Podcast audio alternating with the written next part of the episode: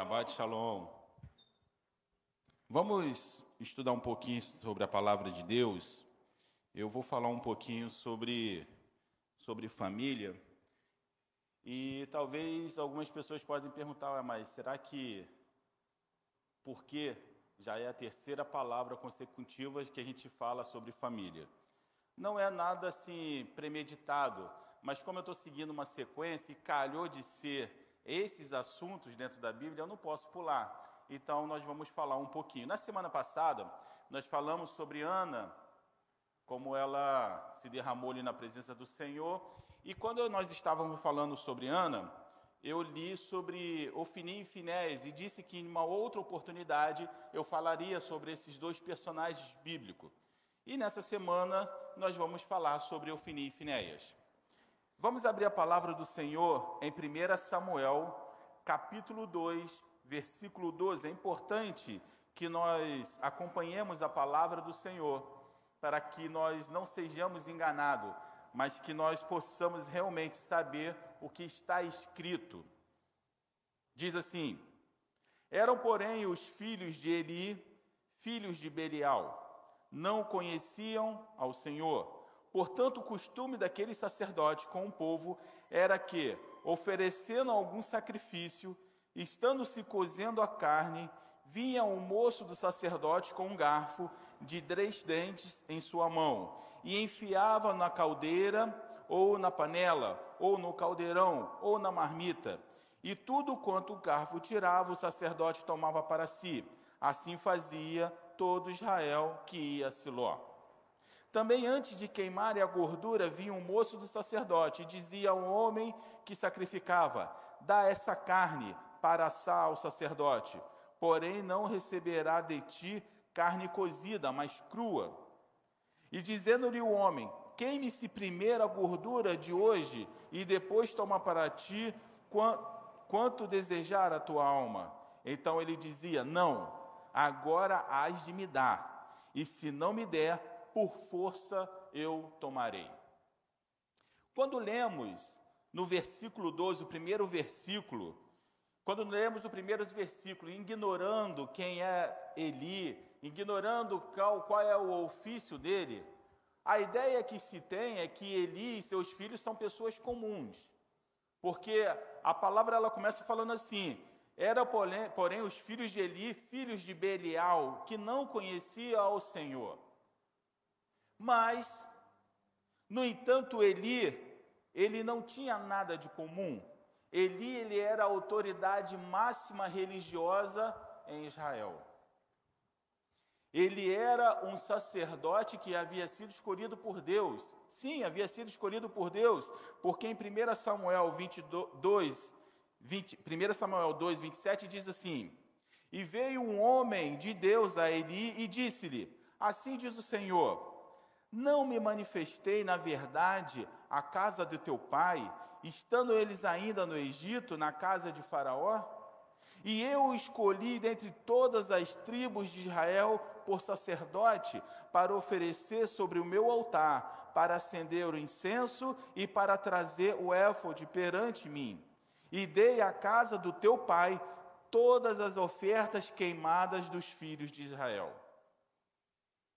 Conhecendo a história do sacerdote Eli, fica um pouco confuso quando nós lemos o versículo 12. Por que está falando que ele era um sacerdote? Então vamos nos contextualizar. Ele era um sacerdote, ele era o legislador, ele era o juiz de Israel, ele era a pessoa responsável de ouvir a palavra de Deus e transmitir para o povo. Conhecendo essa, esse lado de Eli, fica um pouco confuso quando você lê logo de cara. Porém, os filhos de Eli eram filhos de Belial. Algumas semanas atrás, eu tive a oportunidade de falar sobre a Paraxá Razino. E nessa Paraxá, só lembrando o que eu falei naquela ocasião, nessa Paraxá, Moisés, ele vai dar a responsabilidade ao pai para mostrar ao filho quem é Deus. É o pai que, que mostra, que ensina ao filho quem é Deus. Quando nós entendemos isso, nós partimos do princípio de que se os filhos de Eli ministravam no, no santuário, trabalhava no santuário, eles não faziam por amor, eles faziam por profissão. E infelizmente, nós vemos isso acontecer nos dias de hoje. Muitas pessoas que exercem a função dentro da igreja não por amor, mas por profissão. E esses homens faziam isso. Havia um status de estar trabalhando no templo. O status de ser o sacerdote e aonde esse sacerdote ele era o que superior às pessoas, porque nós acabamos de ler que as pessoas vinham trazer o sacrifício e ele falava: Não, eu quero pegar essa carne e vou levar essa carne, e se você não der, eu vou tomar a força. É como se, se dizia assim: Se eu tomar de você, e aí? O que, que você vai fazer? Eu sou sacerdote. Esse cargo era um cargo perfeito para filhos narcisistas. Filhos que olhava só para si. Os filhos de Eli eles representam uma geração de filhos sem limites. Uns filhos aonde o pai não colocou limites. Uma geração de filhos onde a carência dos pais de ser amado os aprisiona de fazer uma correção aos filhos. Uma, corre... um, uma, uma geração de pais que, pelo medo dos filhos deixar de amar eles, pelo medo dos filhos deixar de gostar deles, ele se cala para que não haja uma correção. Uma geração onde o errado faz parte do aprendizado e não deve ser confrontado. Isso acontece principalmente no sistema pedagógico que nós vivemos hoje, o sistema Paulo Freire. Mas isso é uma, é uma coisa que eu vou falar numa outra oportunidade. Mas voltando, eu fico pensando, se o erro não é algo que eu deva confrontar, eu fico pensando, vai falar isso para Davi quando ele estava enfrentando Golias? Vai falar que não tinha problema ele errar a testa do Golias? Imagina só, Golias, errei a, a sua testa, fica paradinho aí que eu vou tentar de novo. Vai sim vai perder a cabeça para a espada do Golias. Erros precisam ser confrontados. Por isso que muitos filhos na vida adulta se tornam frustrados, pois não foram ensinados a buscar a perfeição. Você erra, ah, é bonitinho, e você vai seguindo aquilo ali. E os filhos, quando crescem, pensam que o mundo vai trabalhar dessa forma em relação a eles. Não, não vai. E aí se tornam pessoas frustradas, e eles vão descobrir a duras penas que os seus erros não são bonitinhos. Lembra quando a criança é, é pequena, que ela comete um errinho ali? Ah, que bonitinho, mas quando cresce, irmão, o seu chefe não vai achar que é bonitinho você cometer o erro. Por outro lado, Eli vai representar uma geração de pais, aprisionados pela aceitação dos filhos. Pais que ficam aprisionados pela aceitação dos seus filhos. E por causa disso, eles, eles não confrontam, eles não falam nada, porque se eu fizer algo diferente, será que meu filho vai continuar gostando de mim? Será que meu filho vai continuar amando, me amando? Pois acham que a ausência do não vai forjar o caráter. Não vai.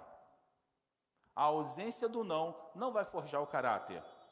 Quando na verdade estão criando seres humanos sem limites para satisfazer os seus egos e suas fantasias egoístas que não têm fim.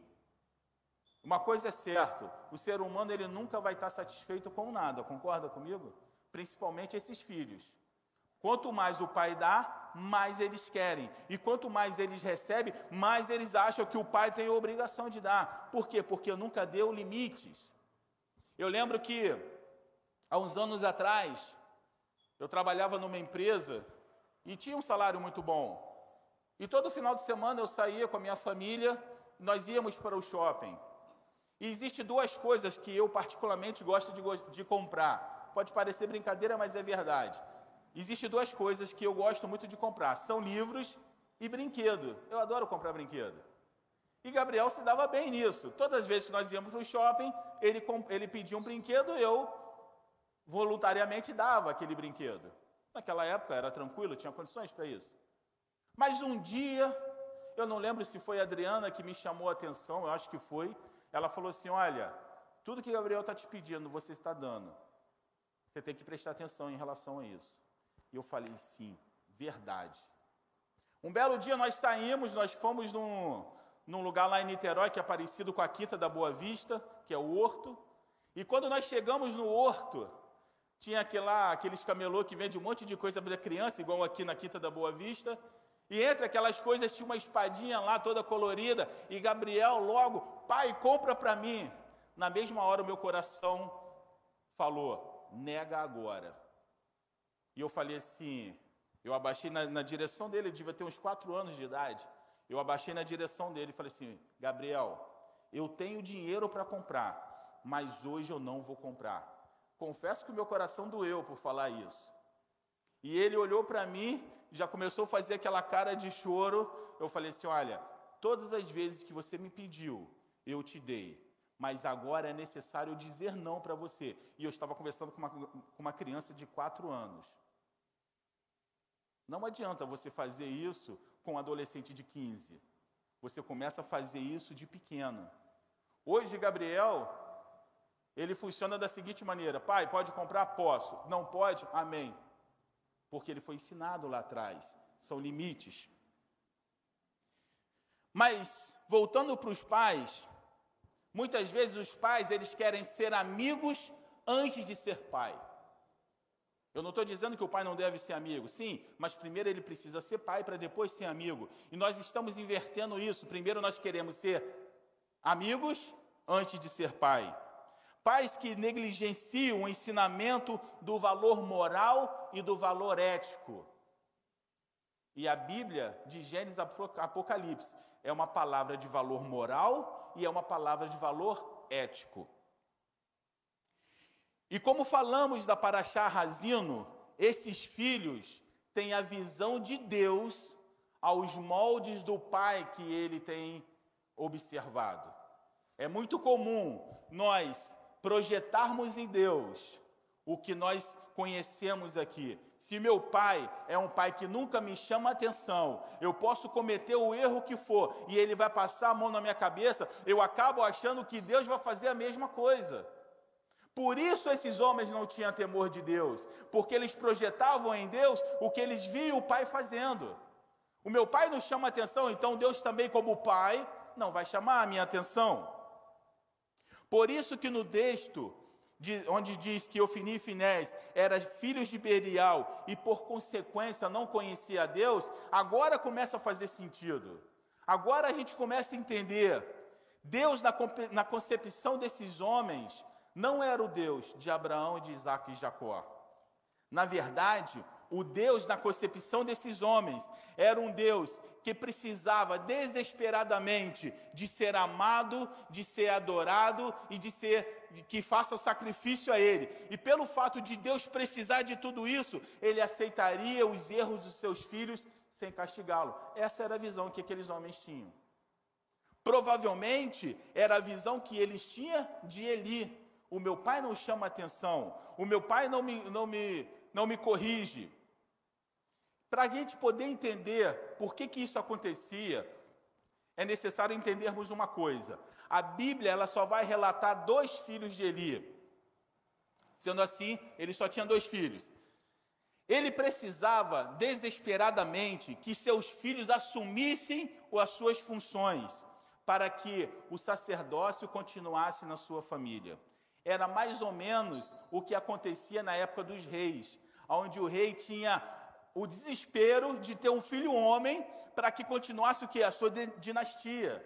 Então Eli tinha a preocupação, o desespero que os filhos dessem certo para que continuassem o sacerdócio na sua casa.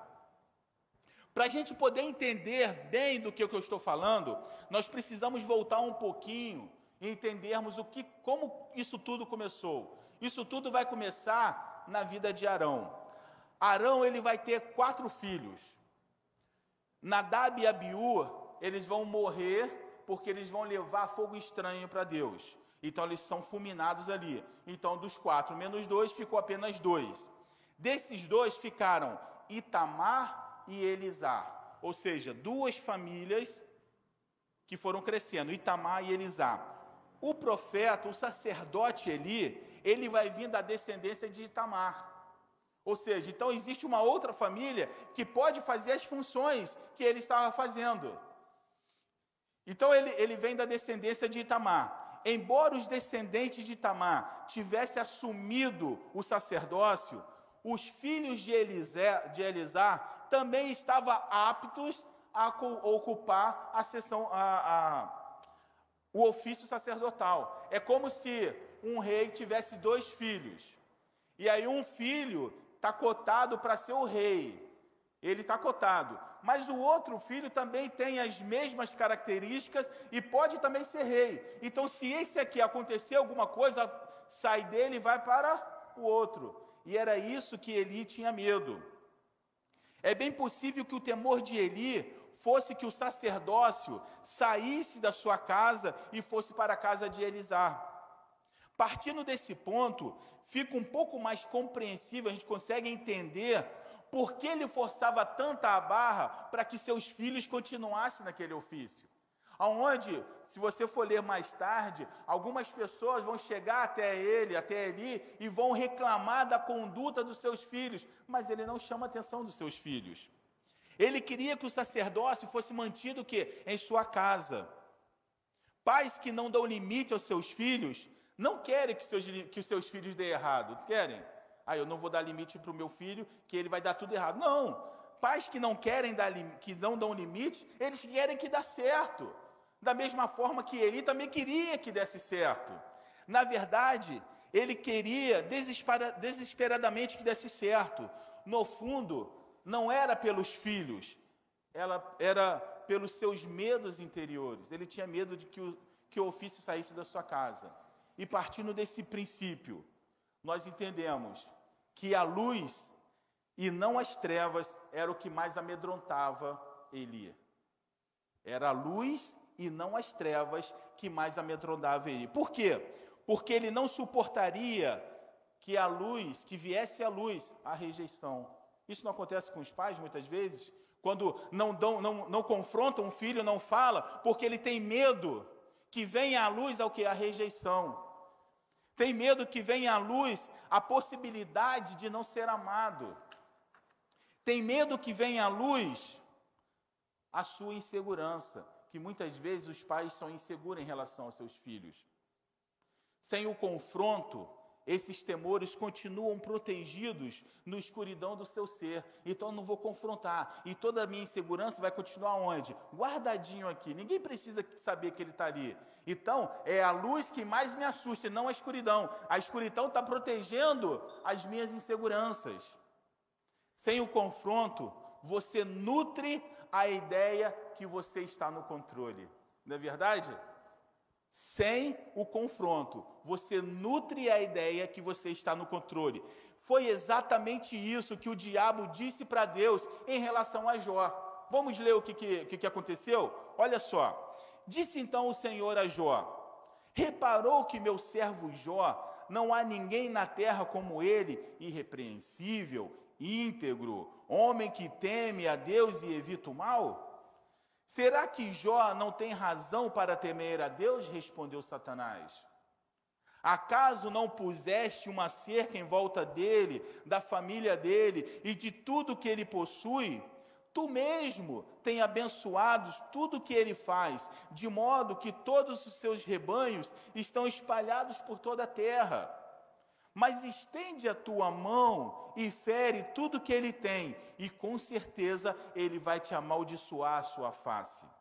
O Senhor disse para Satanás: Pois bem, tudo que ele possui está nas tuas mãos, apenas não encoste um dedo nele. Então Satanás saiu da presença do Senhor.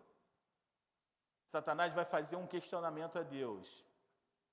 Ele é desse jeito porque o Senhor dá tudo para ele.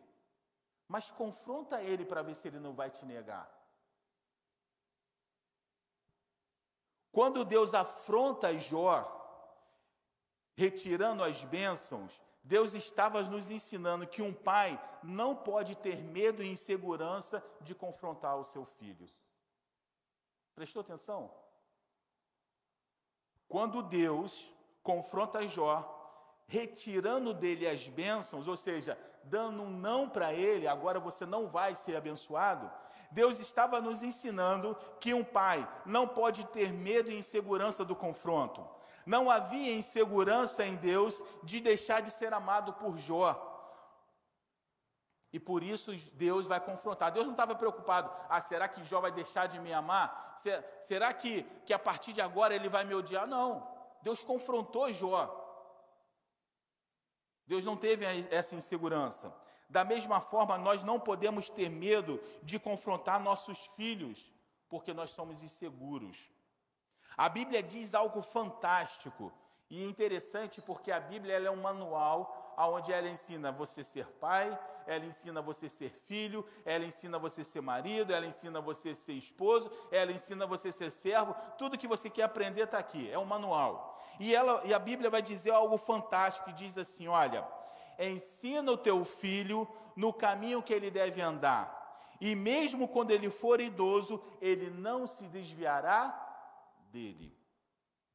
Costumamos interpretar esse versículo somente no aspecto positivo. Mas eu vou convidar você a interpretar esse texto no aspecto, no aspecto negativo. Será que, que existe um aspecto negativo nesse texto? Vamos ver? Preste atenção. Ensina o teu caminho, ensina o teu filho no caminho que deve andar. E mesmo quando ele for idoso, não se não se desviará dele. Para você entender no aspecto negativo desse texto, eu vou te fazer uma pergunta. Na sua concepção, qual é o caminho certo? Na sua concepção, na minha concepção, qual é o caminho certo? Ele criou seus filhos achando que estava no caminho certo. Mimamos nossos filhos achando que estamos no caminho certo. O caminho que ensinamos aos nossos filhos, seja ele certo ou seja ele errado, é por onde ele vai trilhar por toda a sua vida. Entendeu? O caminho em que ensinamos nossos filhos, seja ele certo ou errado, é o caminho que ele trilhará. Então, quando o Provérbios diz: ensina o seu filho no caminho que deve andar, a primeira coisa que você precisa se perguntar é: qual é o caminho que eu estou ensinando meu filho? Porque, seja certo ou seja errado, é esse caminho que ele vai trilhar.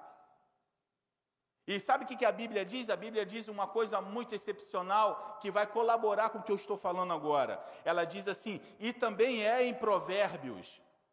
Esse texto que nós lemos é Provérbios, e esse texto que eu vou ler agora também é Provérbios, que diz assim: Há caminhos que para o homem parecem direito, mas o fim deles são caminhos de morte.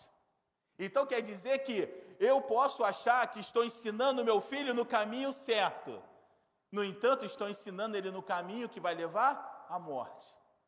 Seja qual for, ou certo ou errado, o que eu ensinar ao meu filho, ainda que ele se torne idoso, ele não se desviará dele, seja para o certo ou seja para o errado. Talvez eu poderia falar aqui mais meia hora do que caminho certo que nós deveríamos ensinar ao seu filho, mas eu não quero falar sobre isso, porque tudo que eu falar pode ser apenas da minha concepção. Vamos deixar que a Bíblia nos fale sobre isso. Eu termino essa palavra com a instrução mais importante que eu poderia falar nessa noite. Eu termino essa palavra falando o Shema. Ouve Israel. E eu gostaria que vocês que estão nos ouvindo e vocês que estão aqui observem e aprendam qual é o caminho em que nós devemos ensinar o nosso filho, que diz assim: Ouve Israel, o Senhor é o nosso Deus, o Senhor é um. Amarás o Senhor teu Deus de todo o seu coração. Essas palavras que eu te ordeno hoje ficarão em teu coração. Encucalás diligentemente nos teus filhos e falarás a respeito delas, andando pelo caminho, estando a tua casa e andando pelo caminho, ao te deitares e ao te levantares. Atalazás como sinal sobre a sua mão e serão por filactérios sobre os seus olhos. Escrevê-las-ás nos umbrais da tua, da tua casa e nos teus portões.